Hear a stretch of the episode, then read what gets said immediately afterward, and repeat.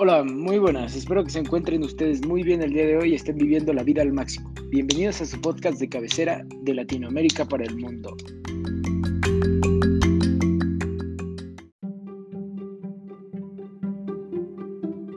El día de hoy trataremos un tema bastante particular, las tradiciones latinoamericanas. Pero vamos, todos hemos escuchado sobre tradiciones en Latinoamérica. Por ello, nosotros queremos ir un poco más a fondo. El tema de hoy es Top 5 tradiciones latinoamericanas que son patrimonio de la UNESCO.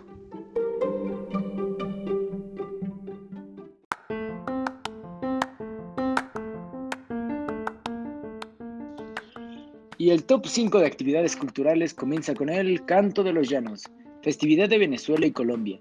Esta festividad es un peculiar ritmo melódico con letras muy variables que se entonan de manera individual y a capela durante las faenas de arreo y ordeño del ganado.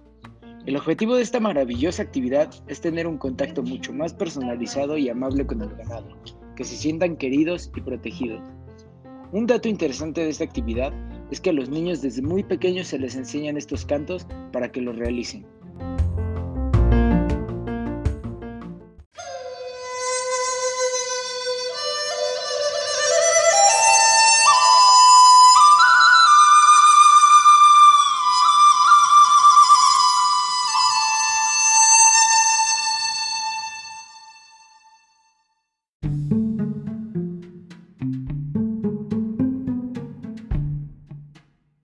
Seguimos con el top 4 de la lista, amigos.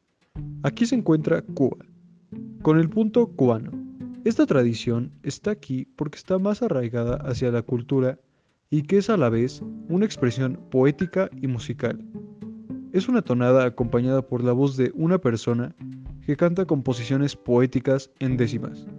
Y aparte, estas mismas son improvisadas o aprendidas. Es algo así como un freestyle más cultural.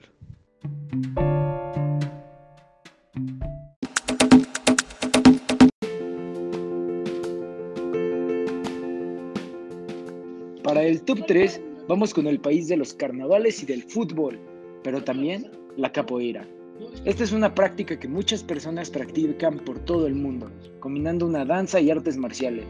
Es una práctica afro-brasileña, así que podemos inferir que esta misma en algún momento fue traída a Brasil, y claro, fue traída para quedarse.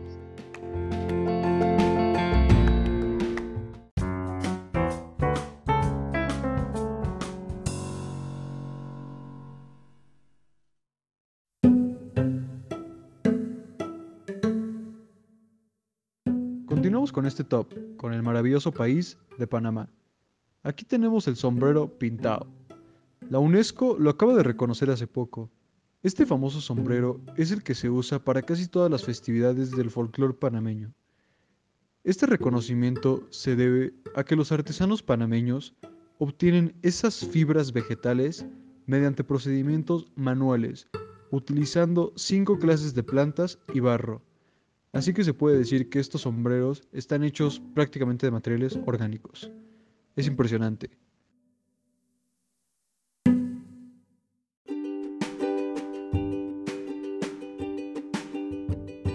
Y sí amigos, lo que todos ustedes estaban esperando, el maravilloso top 1. Tenemos a nuestra madre patria México y a su fabulosa comida. En este caso, se trata de la tradicional gastronomía del estado de Michoacán, algunos ejemplos de ella son las carnitas de Zitácuaro, la morisqueta de Apatzingán, el pescado la talla de la costa, el pescado blanco de Pátzcuaro, los dulces de Morelia, los chongos de Zamora, etc. Todo lo antes mencionado es delicioso, y como lo mencionamos, hasta la UNESCO la reconoce por sus delicias.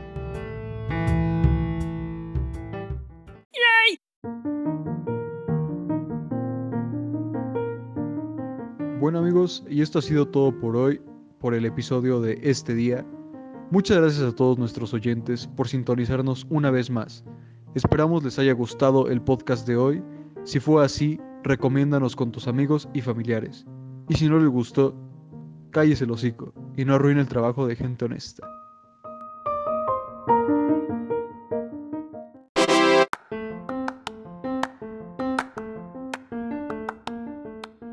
Hasta la próxima. Nos vemos amigos.